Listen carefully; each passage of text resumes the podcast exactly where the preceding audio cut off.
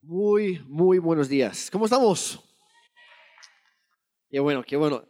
Sí, este, entonces, como mencionó Daniel, a las 10 en punto va a haber un simulacro solamente con los niños. Ustedes quédense aquí, no pasa nada. Pero cuando escuchan lo que soy como una estampida de búfalo salvaje ahí por, ya, ya les dijimos, no empujen, no griten, no corran, pero este, no hay que alarmarse, no hay que ir corriendo por sus hijos, todo está bajo control, ¿ok? Este, hablando de los hijos, eh, lo que, eh, lo que eh, siento de parte de Dios de compartir esta mañana tiene mucho que ver con ellos. Ahora, yo sé que no todos están aquí, todos los que están aquí son casados y no todos tienen hijos. Pero si en algún momento piensas tener hijos, esto, esto es para ti. Si ya tienes hijos, ya tienes nietos, es para ti. Lo que vamos a hablar hoy todavía no les voy a dar el tema. Pero uh, quiero poner un poco de, de, de, base primero. Pero antes de iniciar, um, nuevamente, Padre, gracias por esta oportunidad de, de, reunirnos todos aquí en tu presencia, de, ala, de alabarte, de adorarte, de conocerte mejor. Padre, esta mañana, por favor, háblanos a través de tu palabra, de la Biblia. Incluso úsame a mí pero Señor, no queremos solamente aprender acerca de ti, sino queremos conocerte a ti directamente, de una manera auténtica, de una manera personal. Señor, háblanos esta mañana. Transforma nuestra vida. En el nombre de Jesús. Amén. Oye, como seres humanos, muchas veces tendemos a los extremos en la vida, ¿sí o no? Por ejemplo, hay mucha gente que siempre anda con un montón de prisa eh, demasiada prisa y estrés todos los días. Y hay otros que casi, casi tienes que estar picando con un palo punto y agudo para que se levanten hagan algo con su vida. Hay algunas personas que, que trabajan demasiado y descuidan la familia por el trabajo. Mientras hay otros que no quieren trabajar para nada y dicen que es para no descuidar a la familia, pero como no trabajan, pues tampoco proveen para la familia y las están descuidando. Hay mucha gente que tiene sus prioridades totalmente al revés. Hay, hay, hay unas personas que desde, desde, que eran chicos soñaban con algún día tener una familia y tener hijos y ahora que, ahorita que los tienen están más atentos a lo que sucede en el teléfono de lo que sucede en su propia casa.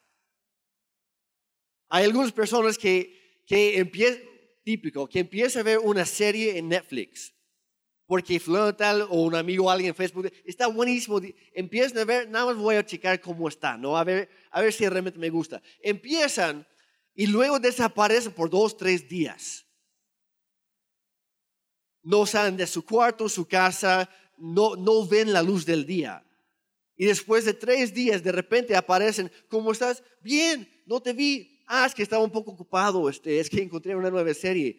Ay, ¿qué tal? Ya, ya terminé las cuatro temporadas en tres días. Sé que es, suena chistoso, pero sucede. Yo estaba platicando con alguien la semana pasada y lo hizo.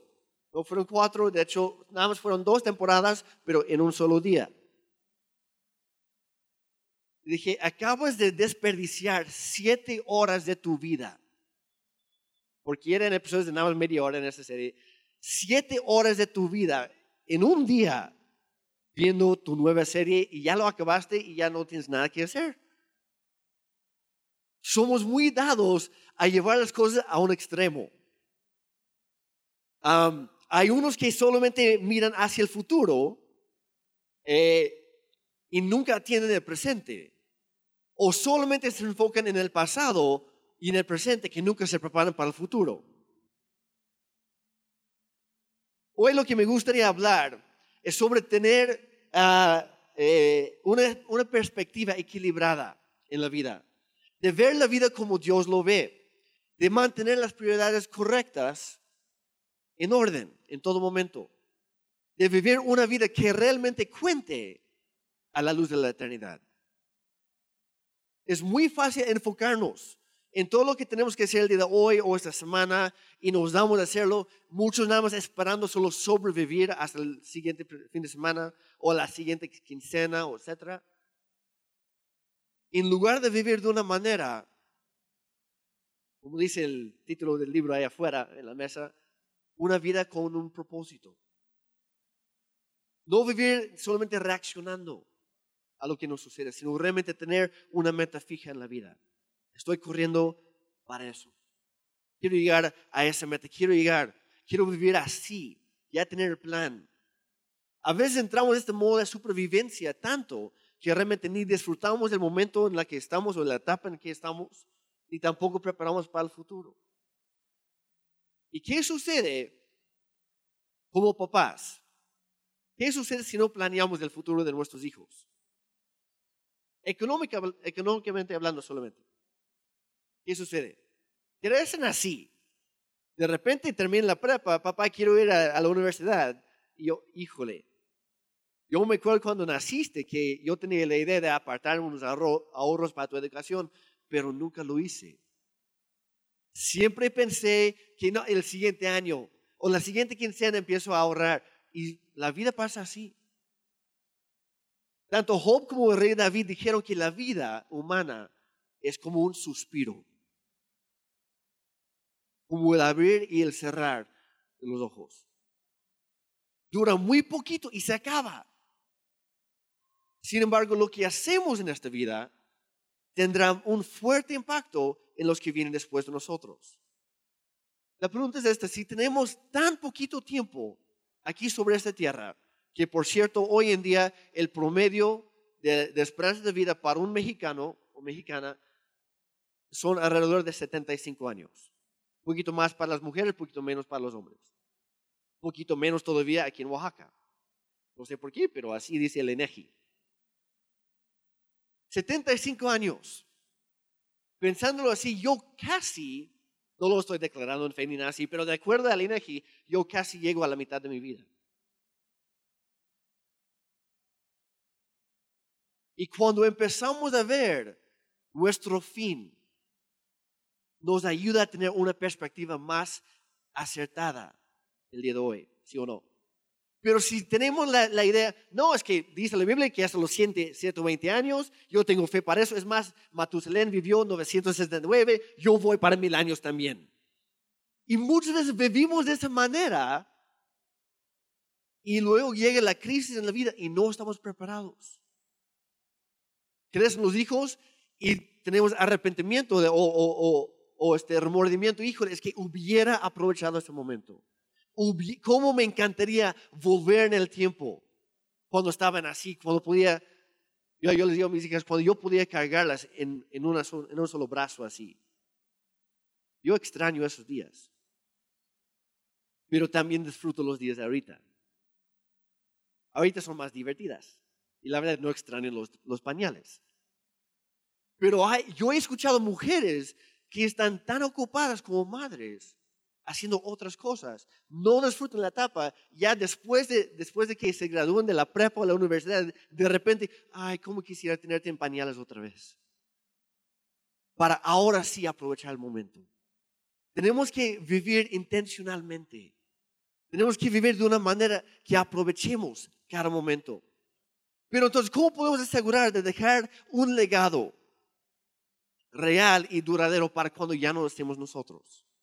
Si solo tenemos 75 o incluso 120 años sobre esta tierra y luego ya pasamos al otro lado de, de la eternidad, ¿qué podemos hacer en esta vida para marcar una diferencia que dura realmente? Lo que vamos a hablar el día de hoy es cómo tener un impacto generacional. Un impacto generacional. Lo primero que tenemos que hacer para lograr esto es ver la vida como Dios la ve. Lo primero que tenemos que hacer es ver la vida como Dios la ve. ¿A qué me refiero? Dios no sufre de miopía. Dios no se concentra solamente en el aquí y el ahora y hasta ahí puedo ver. Pero muchas veces lo que hacemos nosotros. ¿Sí o no? Estamos muchas veces atrapados en el momento y no vemos más allá. Dios no sufre de eso. Él no está concentrado solamente en, en el corto plazo. Al contrario, Él se concentra en el largo plazo. Y a veces tan largo que hasta nos desespera a nosotros porque no entendemos cuáles son sus planes y sus propósitos y cómo es que lo que yo estoy sufriendo o, teniendo que luchar en, en, este, en esta etapa de mi vida o lo que yo estoy pasando, no entendemos cómo eso puede llegar a ser algo bueno en nuestra vida, porque solamente estamos enfocados en el momento. Sin embargo, aunque Dios piensa y planea y prepara el futuro y prepara el largo plazo, no se desconecta de nosotros en este momento tampoco. Es equilibrado. Dios, y aquí está la clave, Dios es un Dios de generaciones. Vez tras vez en las escrituras vemos que Dios se revela a, a varias personas en la Biblia como el Dios de Abraham, de Isaac y de Jacob. ¿Por qué? Bueno, en primer lugar, ¿alguien lo ha visto, lo ha leído alguna vez en la Biblia? Sucede un montón de veces. Yo soy el Dios del padre, de, tus padres, Abraham, Isaac y Jacob. No, ¿Nunca se han preguntado por qué no nada más se reveló como el, el Dios de Abraham, que es conocido como el padre de la fe? Pues ya con él, ¿no? O, o el Dios de Jacob, cuyo nombre cambió a Israel y de ahí empezó la historia del pueblo escogido de Dios? ¿Por qué la necesidad de decir yo soy el Dios de este y también de este y también de este? ¿Por qué? Porque Dios es un Dios de generaciones. Él piensa eh, en, en, la línea de tiempo, él piensa en generaciones. Lo que Dios quiso dar de entender desde el principio es que a Él le interesan las generaciones, cada una de ellas, y hace todo lo posible para que cada generación lo conozca a Él. Dios hace todo lo posible, todo lo posible. Ahora, ¿cuántos aquí tienen hijos o nietos? ¿O algún día piensa tenerlos? nuevamente, ¿cuántos o tienen hijos o tienen nietos o en algún momento piensan tenerlos? La, la, mayoría. Hay uno que otro por ahí, luego hablamos. Sí es bueno tener una familia, ¿ok? Este, no, no hay que ser soltero toda la vida. Este, al menos que Dios te ha llamado esto. Es un don especial. Yo no lo tengo, yo nunca lo quise. Pero para todos nosotros, si sabían que el deseo de Dios es que nosotros como papás, como abuelos, como tíos, como mentores, incluso si no tienes hijos, pero los que son jóvenes, pero te llevas con otros chavos. El deseo de Dios es que nosotros seamos un reflejo de Él hacia los demás. La primera herramienta que Dios usa para darse a conocer es a través de otras personas. ¿Está bien eso? Ahora, si Dios quiere que yo sea su reflejo, que yo sea ah, su, eh, su representante para mi esposa, para mis hijas, y Dios es un Dios de generaciones, y Dios hace todo lo posible para que cada generación lo conozca. Entonces, pues yo debería imitar eso yo también debería hacer todo lo posible para que cada generación lo conozca. Yo también debería pensar no solo en este momento, sino también en la siguiente generación. De hecho, no lo vamos a ver ahorita, pero en el libro de Proverbios dice que el justo y el sabio deja una herencia para sus hijos y para sus nietos. Nuevamente, varias generaciones.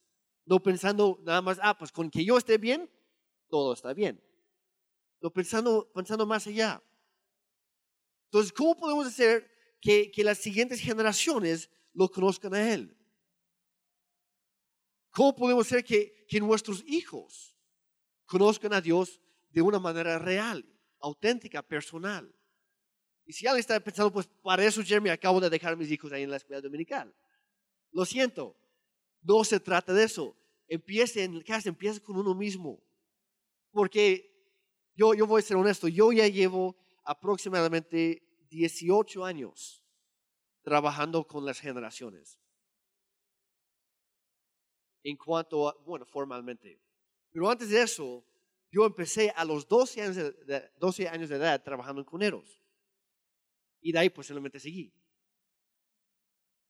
Llevo dos tercios de mi vida trabajando con jóvenes, con adolescentes, con juniors, con niños.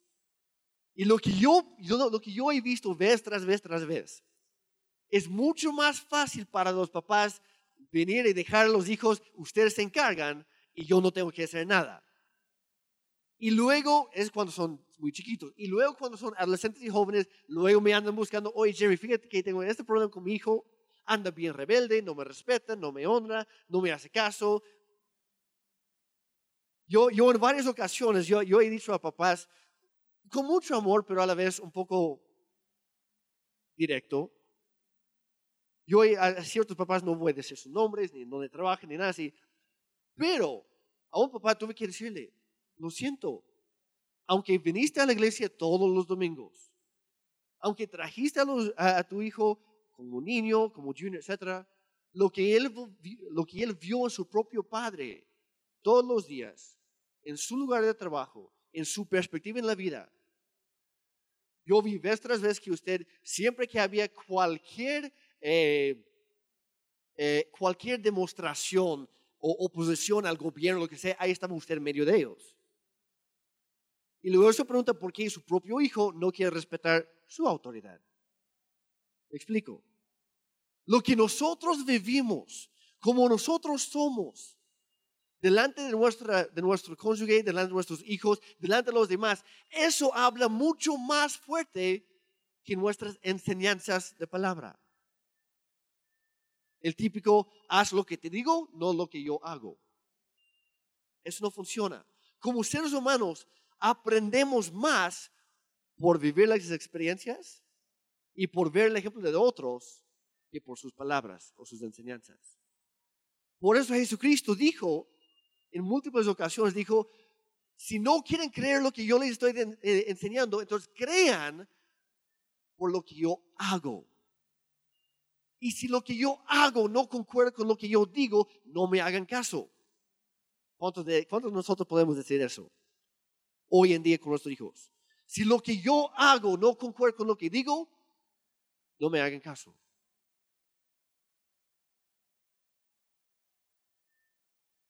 Ahora, esto va en cara de la vida, va en nuestro temperamento, el ser paciente, el, ser amoroso, uh, misericordioso, bondadoso, justo, todo lo que es Dios, reflejar eso, pero no me quiero enfocar tanto en esas cualidades individuales. Lo que quiero hacer esta mañana es básicamente tomar un enfoque general, porque todas esas cosas, esas cualidades vienen del mismo lugar. Y si vamos directamente a la fuente, todo lo demás va a estar bien. ¿Ok? Éxodo, capítulo 34. Si traen sus, libros, sus Biblias, por favor, o si no, ahí en la pantalla. De todas formas, si traes tu, tu Biblia, cheque que yo no estoy mintiendo con esto. Y lo que aparece en la pantalla es lo que aparece también en tu Biblia. Éxodo capítulo 34, versículos 5 al 7. Esa es nada más mi hija haciendo el, la alarma sísmica, lo hace muy bien, es con su boca, no es la real, ¿ok? Dos.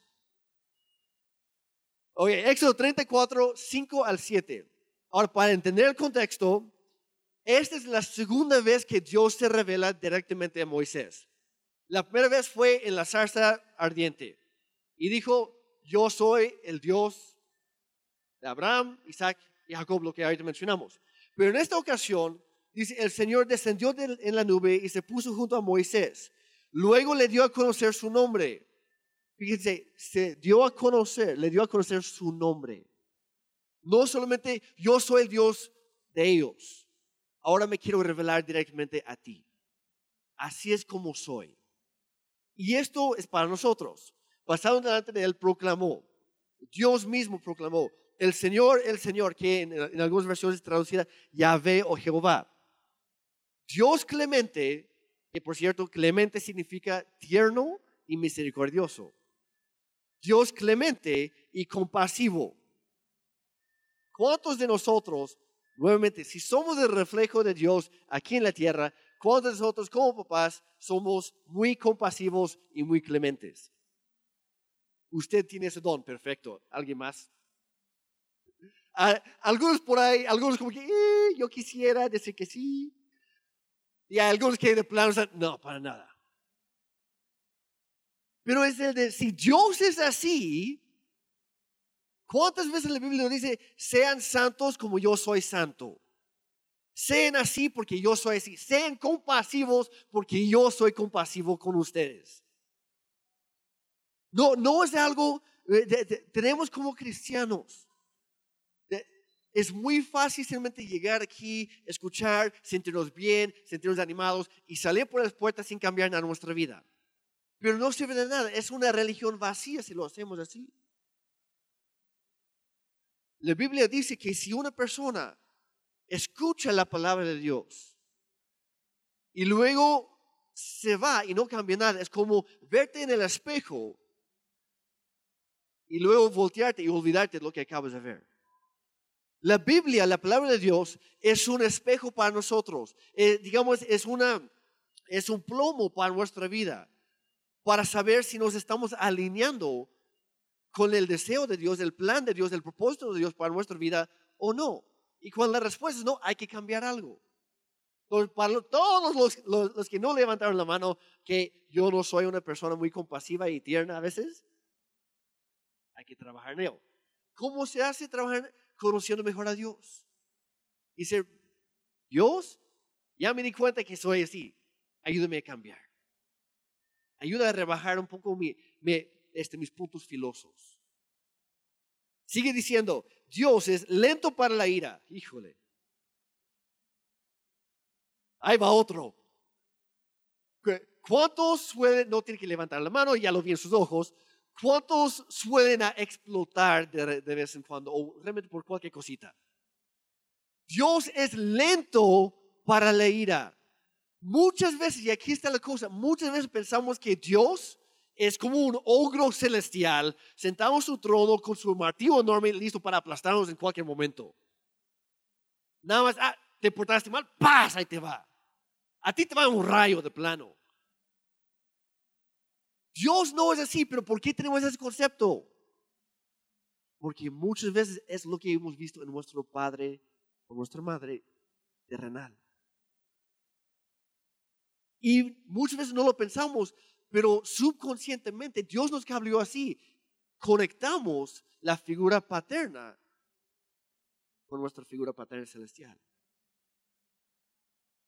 Ahí va el reto de la semana para todos los hombres pero también con las mujeres. Siguiente dice, y grande en amor y fidelidad.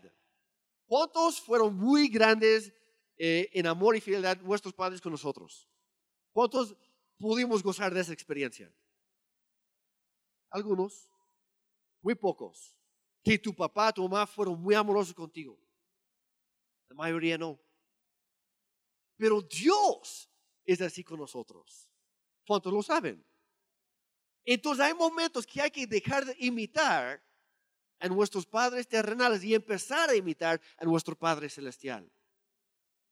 Pensando a largo plazo en la siguiente generación. Porque si no lo cambio yo, ellos también van a crecer igual que yo. Van a sufrir lo mismo que yo. Y el ciclo vicioso sigue, sigue, sigue. Mantiene, versículo 7. Dios mantiene su amor hasta mil generaciones después. Mil generaciones. Y que perdona la iniquidad, la rebelión y el pecado, pero que no deja sin castigo al culpable, o sea que es justo también. Sino que castiga la maldad de los padres en los hijos y en los nietos hasta la tercera y la cuarta generación. Ahora, nada más viendo ahí, ¿No notaron un par de cosas? Primero, hay mucho más énfasis en la bondad, la fidelidad y en el amor de Dios que en el castigo y en su justicia. ¿Lo, vieron? ¿Cómo somos, ¿Cómo somos nosotros muchas veces con papás?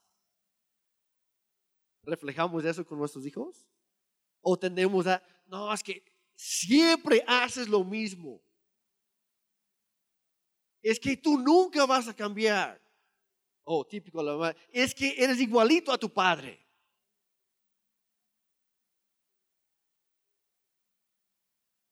¿Dónde está el énfasis de Dios?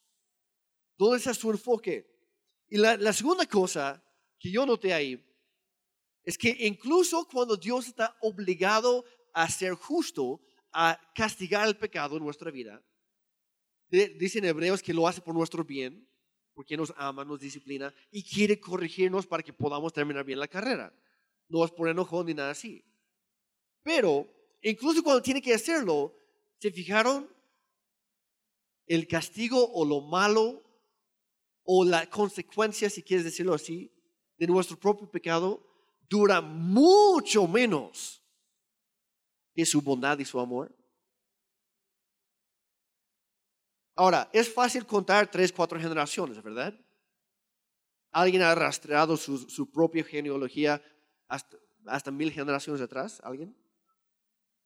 ¿O alguien ha pensado mil generaciones hacia adelante? Es imposible. Fíjense en eso. El límite de Dios, de su amor, de su perdón, de todo eso, no hay. No hay límite. Y para nosotros, tampoco debería haber. Y yo quiero ser así. Que mis, que mis hijos conozcan a Dios a través del reflejo que yo estoy proyectando todos los días. ser un reflejo claro de la bondad, la fidelidad, la paciencia, la misericordia y el amor de Dios.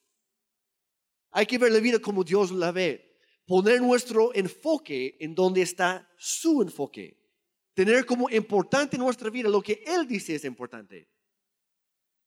Es conocerlo a Él como realmente es y no necesariamente como nos lo presentaron o como, como nos lo dibujaron en algún momento.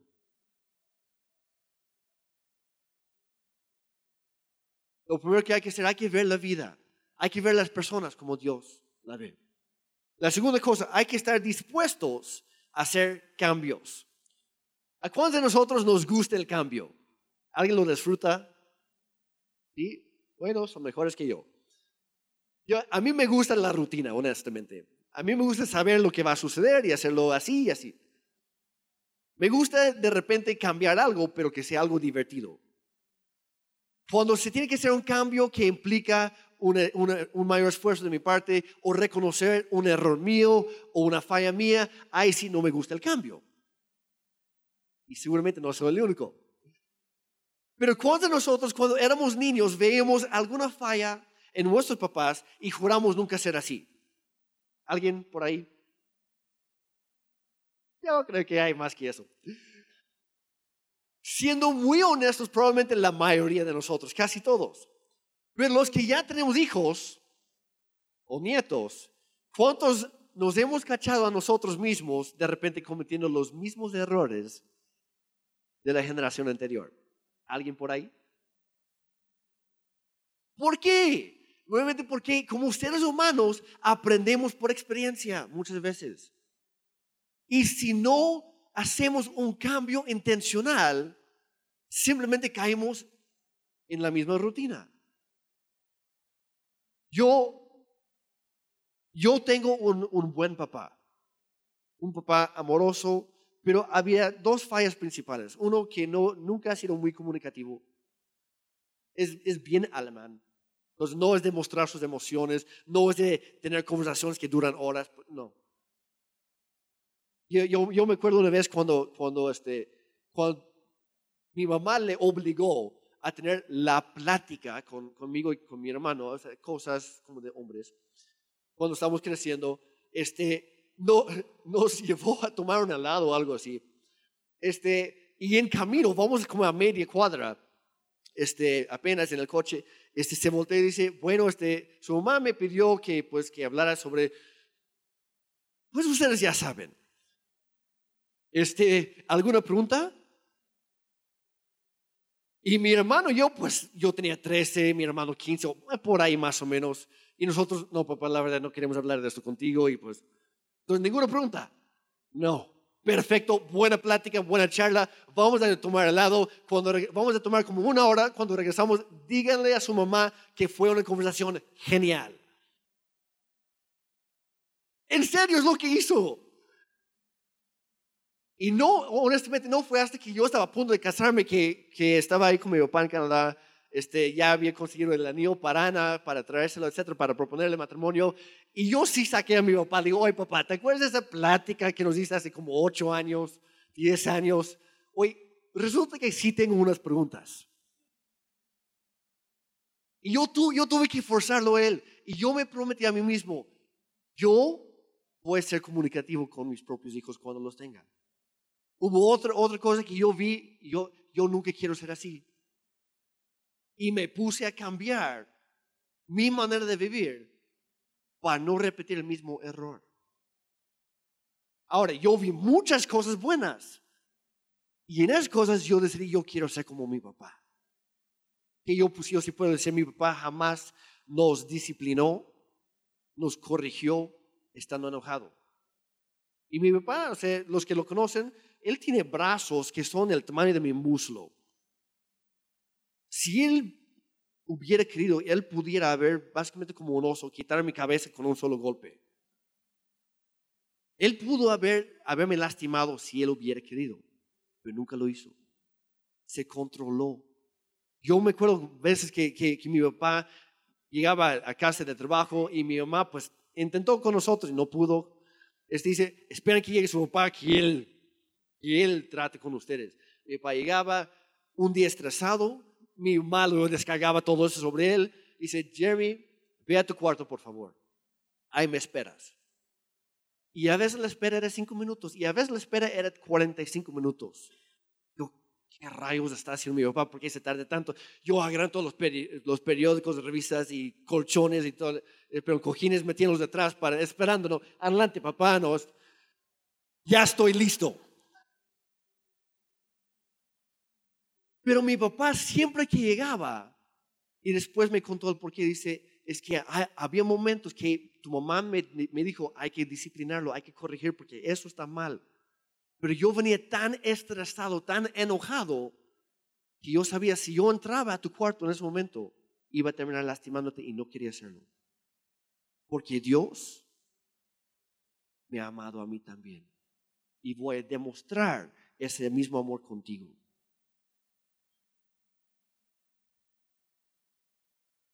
Entonces, hay Obviamente ninguno de nosotros somos perfectos. Siempre hay algo que podemos mejorar o que podemos cambiar.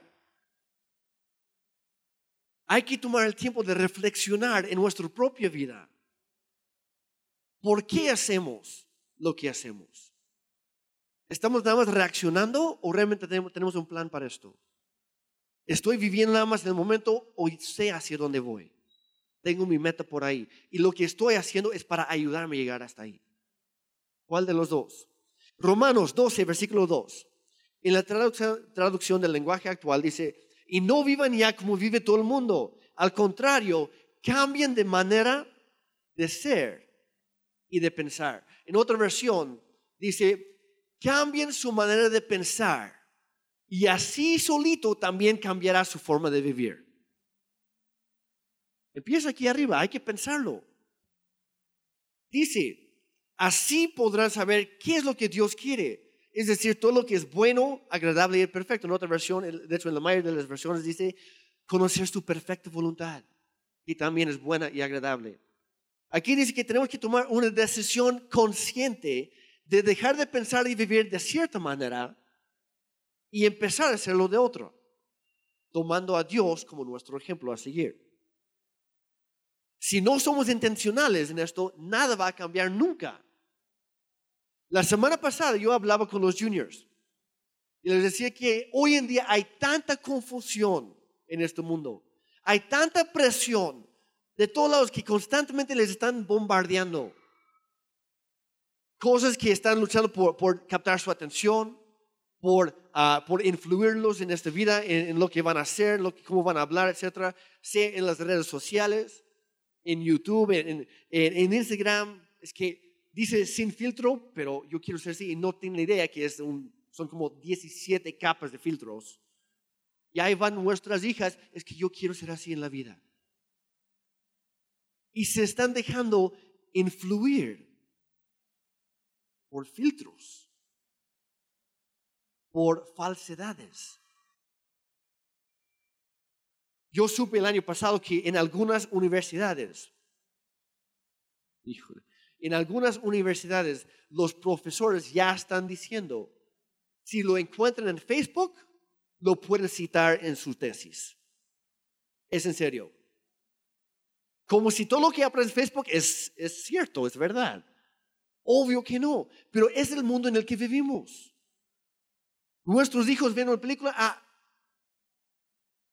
yo he conocido a niños que después, y no es para espantar a nadie, pero yo he, yo he conocido a niños que crecieron viendo la lucha libre en la tele y lo digo porque pues yo lo hice, este, con mi hermano, y después de ver la lucha libre, se pone a practicar con su hermano mayor o el menor. Y repiten todo lo que acaban de ver, los movimientos, el candado, todo, todo eso. Este, yo he conocido a varios niños que han terminado con el brazo, la pierna o la espalda o incluso el cuello roto. Porque nada más ven algo y tratan de imitarlo no dándose cuenta que lo que ven en la tele es un show, es un espectáculo. Y es muy fácil hoy en día, ah, como digo, hay tantas expresiones em, eh, eh, eh, en la tele, en las películas, en la música, en las redes sociales, en donde sea, de amigos, de compañeros del trabajo o del mismo jefe en el trabajo, es que tienes que ser así. Ah, bueno, está bien. Con tal de que me pagues, estoy dispuesto a cambiar mi manera de ser. Yo conozco a muchas personas que lo hacen. ¿Por qué? Porque no tienen una meta fija, no saben hacia dónde van.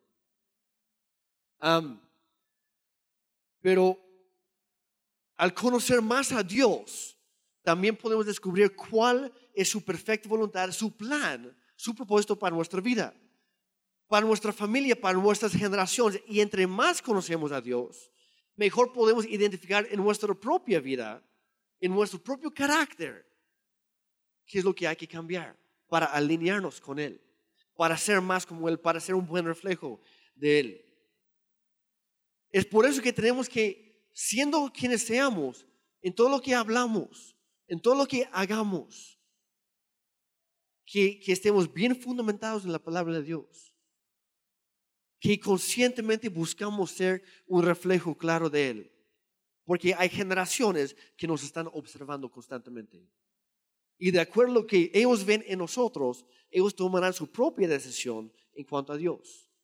¿Qué estamos transmitiendo a ellos? Hay una frase que a mí me ha ayudado muchísimo a lo largo de mi vida. Yo, yo lo vi en un, en un marco en la oficina de, ah, del pastor de jóvenes cuando yo le estaba ayudando hace años en Canadá y decía, no te quejes de algo que tú no estás dispuesto a cambiar. La semana pasada Daniel, el pastor Daniel, este, hablaba sobre no criticar, de no comparar, de, no quejarnos de las demás personas. ¿Qué hay que hacer? Voltear nuestra mirada hacia adentro. ¿Cómo estoy yo? ¿Hay algo que se tiene que cambiar aquí? ¿Hay algo sucedido en mi familia por mí? porque ya es el ejemplo que yo puse. Yo, yo he visto a, a, muchos papás, mamás, dicen, hijo, ya apaga ese tablet, ya, ya apaga ese, celular, ya despéguense de esa pantalla. Pero a la hora de comer, ahí están. Mamá, espérame. Mamá, no pidas algo que tú no estás dispuesto a hacer. No te quejes de algo que tú mismo no estás tratando de cambiar. explico? El cambio empieza en uno mismo. Si algo no está bien en tu vida, en tu familia, en tu relación con Dios, haz un cambio. Que estemos dispuestos a cambiar. Y el tercer punto, ser proactivos. Es no esperar a que alguien más empiece primero, es tomar la iniciativa ahora, no mañana, hoy, de hacer algo al respecto. Yo me acuerdo hace tiempo, yo tenía un cierto niño en mi grupo de juniors y su papá, la verdad, estaba muy desconectado con sus hijos. Y específicamente en ese momento con su hijo. Este, su hijo mayor. Y este, llegaba a la iglesia, todas las reuniones eh, era el que más, más este, bailaba y aplaudía más fuerte y cantaba, no muy entonado, pero cantaba más fuerte. O sea, aquí era según el más devoto de todos, el más entregado a Dios. Pero en casa era todo lo opuesto. Nunca estaba para su familia. Nunca. Y yo, yo me acuerdo, eh, este hijo llegó conmigo y, me, me preguntó, hoy, me dijo, Jeremy, por favor, habla con mi papá. Lo único que quiero es que tome un poquito de tiempo para mí. No me hace caso a mí, tal vez te hace caso a ti. Pues ahí voy. Este, yo, yo me llevaba bien con él. Entonces le digo a usted, oiga, señor, este, fíjese que eh, estamos teniendo, hemos estado teniendo estas pláticas, este, su hijo y yo, este, y nada más quería preguntarle cómo está la cosa, pues ya que me empieza a platicar. No, es que la, verdad sí reconozco que, que, no estoy ahí mucho, pero digo, ¿y, ¿y, por qué no lo hace? No, no, no, no, Jeremy, es que todavía no es el tiempo, no es el momento. Yo me quedé, ¿y qué momento está esperando? No, no sé, lo sabré cuando llego ahí, pero todavía no. Así me dijo, no es el momento de enfocarme en mi hijo. Su hijo hoy en día ya terminó la carrera, y hasta la fecha su papá nunca ha tomado el momento para él. Se perdió de toda su niñez. Como estaba tan desconectado de su propia familia, de hecho, terminó divorciándose y se alejó incluso físicamente de sus hijos. Y hoy en día es el hijo que lo anda buscando a su papá, de vez en cuando, pero el papá por, sus, por su propia cuenta. Hay que hacerlo ahora, no hay que esperar más tiempo. Salmo 45, 17. El rey David hablando aquí, el rey David tuvo muchos hijos. Antes de tener muchos hijos, tuvo muchos hombres que lo siguieron. Y él se dio cuenta, yo tengo una oportunidad, y solamente una, para hacer una diferencia en esta generación en las que vienen. Y él escribió lo siguiente, yo haré que tu nombre, oh Dios, se recuerde en cada nueva generación y que los pueblos te alaben por siempre. Él dijo, yo lo voy a hacer. No voy a esperar que alguien más lo haga, no voy a esperar que el pastor Daniel lo haga, no voy a esperar que los maestros de niños lo hagan, lo voy a hacer yo. Si está en mi alcance de hacerlo, yo lo haré. Si Dios me ha dado la oportunidad a mí, yo lo haré. Porque a fin de cuentas, Dios me dio a mí mis hijos, no se los dio a Daniel. No se los dio a las maestras de niños. Me los dio a mí. El rey David aquí se dio cuenta que algo se, tenía que hacer en esa generación. Y era su responsabilidad dar a conocer a Dios en las siguientes generaciones. Pero no se quedó ahí, tomó la decisión de vivir de una manera para que, de una manera que recordaría a todos de Dios. Es por eso que escribió tantos salmos. Ahora, para nosotros no, no tenemos que ponernos a escribir un montón de salmos para que eso suceda. Simplemente hay que vivirlo. Hay que ponerlo en práctica. Hay que empezar ya. Tú y yo podemos hacer lo mismo. Se construye un legado viviéndolo.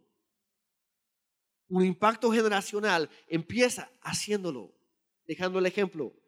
Yo, yo estaba hablando con otro amigo ayer, en, su negocio, fui a visitarlo, y, él me decía que en el último año, que él, él ha estado un poco como que inquieto en cuanto a las cosas de Dios. Él, asiste eh, en, una iglesia, no es evangélico, lo voy a decir así.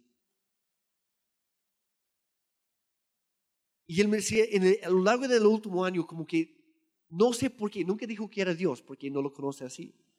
Dijo, pero he, estado como que inquieto. Me he estado preguntando si, realmente lo que yo creo es lo correcto. Y si lo que yo estoy transmitiendo a mis hijos es realmente correcto. Y me dijo, es que tengo miedo de que posiblemente mi perspectiva de la vida y acerca de Dios sea demasiada reducida.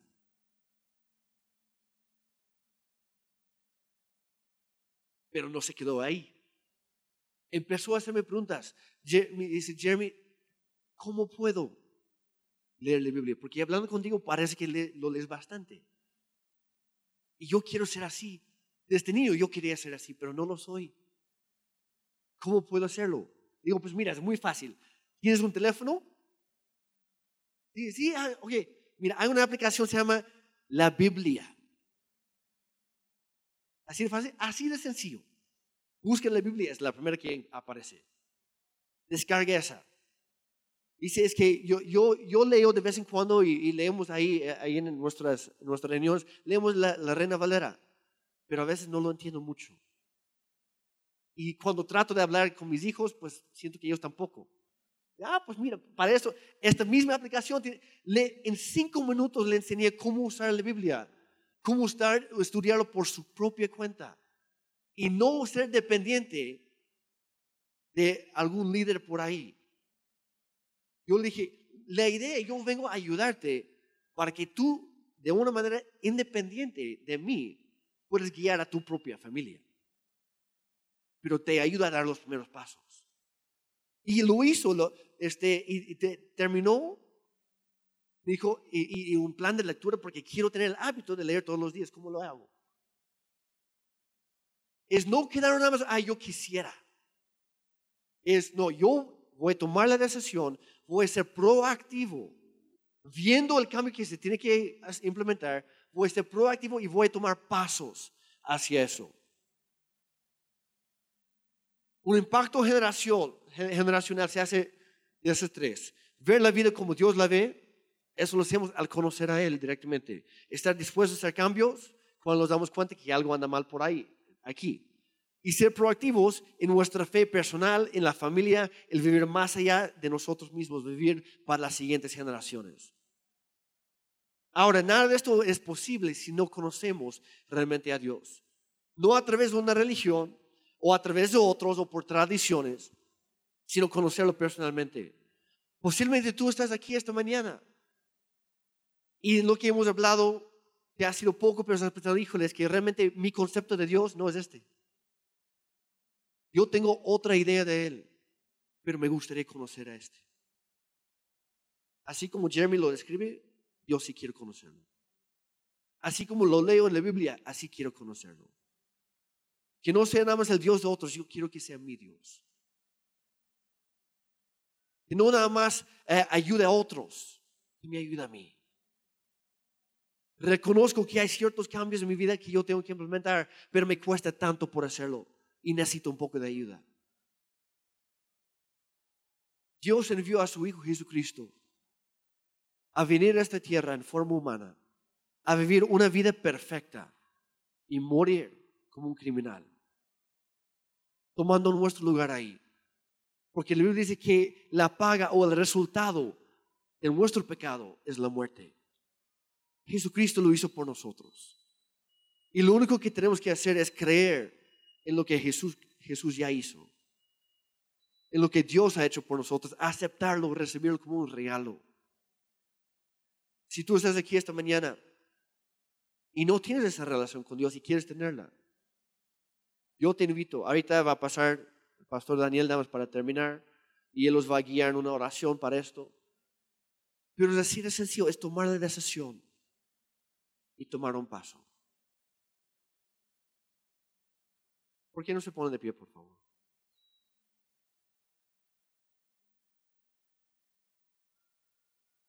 Padre, gracias por lo que nos has hablado esta mañana. Reconocemos, Señor, que no somos perfectos. Y a lo mejor nuestras prioridades, nuestro enfoque, nuestra perspectiva en la vida no ha sido la correcta. Padre, te pedimos en el nombre de Jesucristo que tú, que tú vayas iluminando nuestra vida, nuestro corazón. Ayúdanos a examinar nuestra propia vida y hacernos ver lo que hay que cambiar. Para que en todo momento podamos honrarte a ti, que podamos conocerte mejor, que podamos ser un mejor reflejo de ti aquí con nuestra familia, en nuestro lugar de trabajo, con nuestros amigos, pensando en las siguientes generaciones, para que cada nueva generación pueda llegarte a conocer a ti. Padre, empieza conmigo. Empieza conmigo, Dios. Dios, yo reconozco que soy un pecador, que he cometido muchos errores en la vida y yo necesito de tu perdón.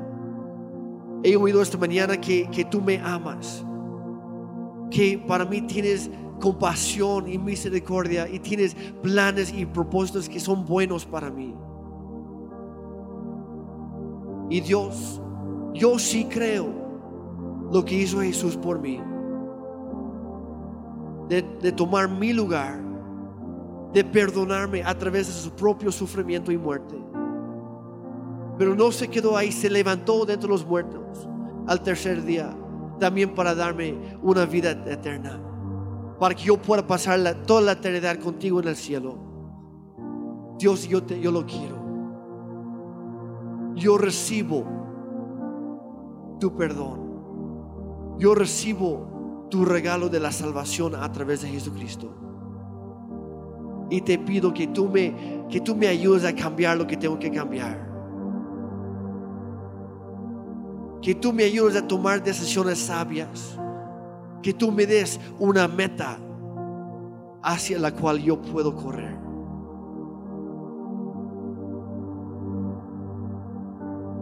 Padre, Padre, que en mí otros pueden verte a ti. En el nombre de Jesucristo. Amén. Que Dios les bendiga.